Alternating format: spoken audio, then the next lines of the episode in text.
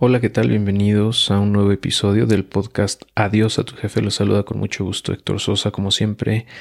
En este episodio te quiero contar un poco sobre el peor enemigo que tenemos. Comenzamos.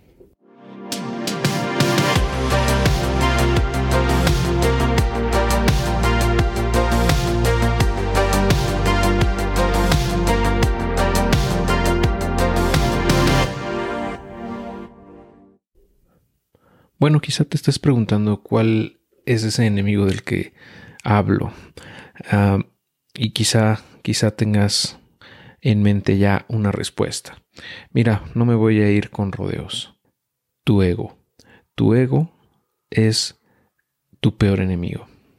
¿Ok? Em, y, y esto creo que rara vez se comenta. Al menos yo nunca lo he escuchado en, en blogs ¿no? en, o en podcasts. Eh, es raro que se hable del ego. Yo creo que no se habla porque es incómodo. Es incómodo eh, cuestionar tu propia importancia, ¿no? Y eh, pues lo que tú crees sobre ti mismo.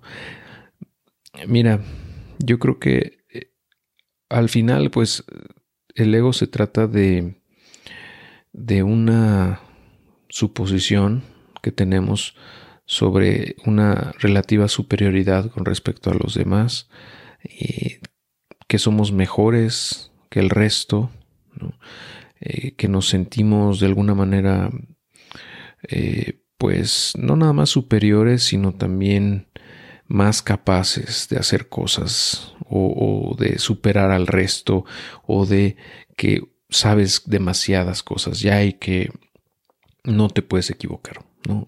E, el ego es esa, esa vocecita que siempre te está diciendo que eres, eres demasiado bueno, eres mucho mejor que el resto y que no puedes fallar y que todos los que están en contra de lo que tú pienses están mal. ¿no? Entonces, al final, eh, pues el ego es, es, es, como darte demasiada importancia a ti mismo, ¿no?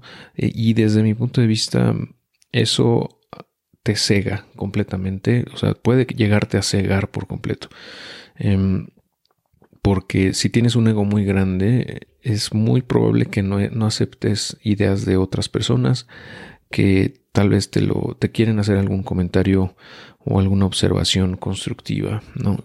El ego evita que tú escuches a esas personas y además, eh, pues trata siempre de, em, de minimizar tus errores, ¿no? O sea, si, tu ego siempre va a tratar de minimizar tus defectos, tus errores y enaltecer tus virtudes o tus logros, ¿no? Entonces, corremos el riesgo de, eh, si el ego domina nuestras vidas, em, pues que nos volvamos en una especie de, de eh, pues de personas sordas y ciegas, literalmente, ¿no? Porque si no escuchas y no, no quieres ver cosas o no te permites ver otras cosas que van más allá de lo que sabes, eh, pues te vas a quedar en una, en una, burbuja, ¿no? Aislado o aislada del mundo.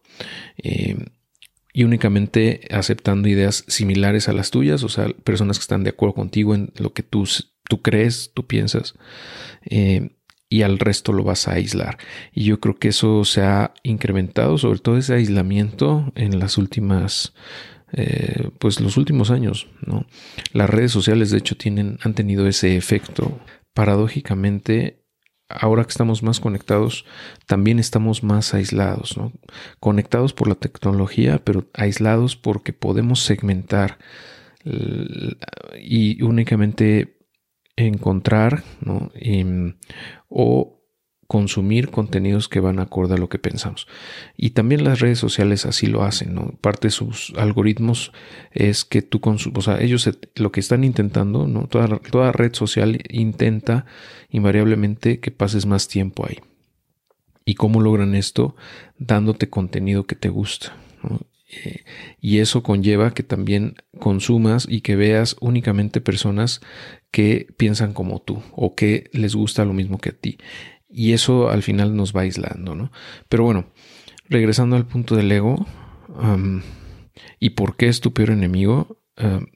Eh, o sea, eh, te puedes autosabotear literalmente. O sea, si, si tú tienes un cierto nivel de éxito en algo y de pronto tu ego crece por esos logros, por esos pequeños logros, y no, no estás consciente, lo que puede ser, lo que puede pasar, y de hecho yo creo que puede ocurrir muy probablemente, es que se te suba la cabeza y eh, pues empieces a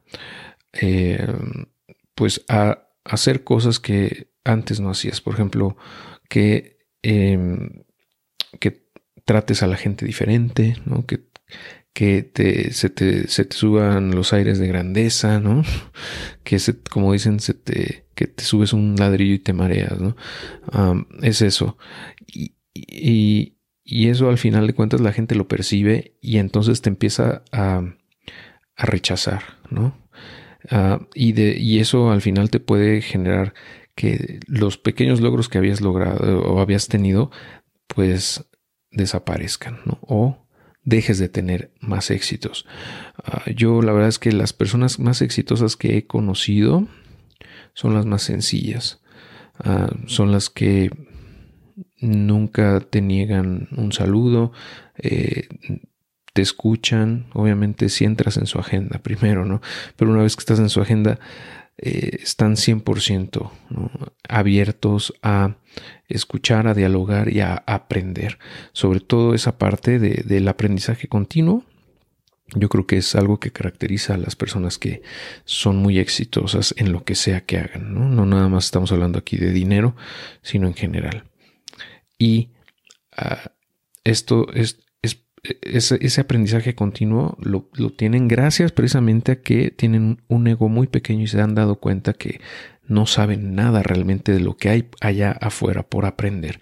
Y ese aprendizaje continuo también les abre el panorama ¿no? a nuevas cosas y ah, en fin, y eso es algo que yo he vivido, he vivido en carne propia, o sea, mientras más sé, más me doy cuenta que no sé casi nada de lo que hay por aprender en el mundo. O sea, yo es, es, inmensa la cantidad de información que hay allá afuera. Es imposible aprenderla toda, pero conforme vas aprendiendo algunas cositas, ¿no? Poquito a poco, te das cuenta que lo que realmente sabes es una millonésima parte tal vez de lo que podrías tú saber. y eso también me ha hecho más humilde, más un tanto más ah, relajado con respecto a la sensación de autoimportancia, ¿no? Porque yo he de reconocer que en mi vida Godín yo creo que sí tenía un, tiempo tuve un, problema de ego y, eh, pues de alguna manera me sentía superior al resto, ¿no? Y, eh, y eso yo creo que también me frenó ¿no? durante varios años porque no me di la oportunidad de aprender cosas. Gracias, debido a eso, porque yo sentía que sabía lo suficiente, ¿no? o sea, a lo mejor no de manera consciente, pero de manera inconsciente sentía yo que pues, ya sabía suficiente y que no necesitaba aprender cosas nuevas, porque como con lo que ya sabía eh, me iba bastante bien. Entonces, eh, es eso a lo que bueno, que mientras más grande es tu ego, menos vas a aprender de otras personas, menos vas a, estar abierto a ideas diferentes y por ende pues te vas a quedar encerrado ¿no? en tu caja. Ah, y no, e, eso te va a evitar aprender cosas nuevas que al final de cuentas te generan un crecimiento personal. Entonces hay que estar conscientes de esto. Eh, yo creo que em, todos debemos estar conscientes de esto, que, el ego siempre está ahí, siempre es parte de nuestra naturaleza humana, pero es importante que aprendamos a identificarlo y a controlarlo. Obviamente, eh, mientras más pequeño sea tu ego, mejor desde mi punto de vista. Yo en lo personal evito hacer negocios con personas que tienen egos grandes, ¿no? Generalmente me llevo muy bien eh, y puedo compartir muchas cosas y, pues crear negocios. Eh, y me he dado cuenta que son personas con egos muy pequeños. ¿no? Que siempre están abiertos a nuevas ideas, que no se molestan cuando les haces una crítica constructiva, que están abiertos a aprender nuevas cosas o a ver las cosas o, algún problema desde distinta perspectiva, ¿no? Em, y a reconocer que no saben nada realmente, ¿no? O, saben muy poquito de lo que hay por aprender allá afuera, ¿no? Te quiero recomendar una lectura que me ha, me ha, gustado mucho en este tema y se llama justamente El ego es el enemigo de Ryan Holiday. Es un libro que a mí me gusta mucho y que pienso que pues eh, es muy elocuente en la manera en la que explica todo esto y pues básicamente nos da un golpe de humildad que todos necesitamos de vez en cuando. bueno, pues te agradezco mucho tu atención y nos escuchamos muy pronto en un nuevo episodio. Te deseo una excelente semana y que pues tu ego sea cada vez más pequeño. Muchísimas gracias por tu atención y como siempre te deseo mucho éxito en tu camino hacia la libertad financiera. Hasta pronto.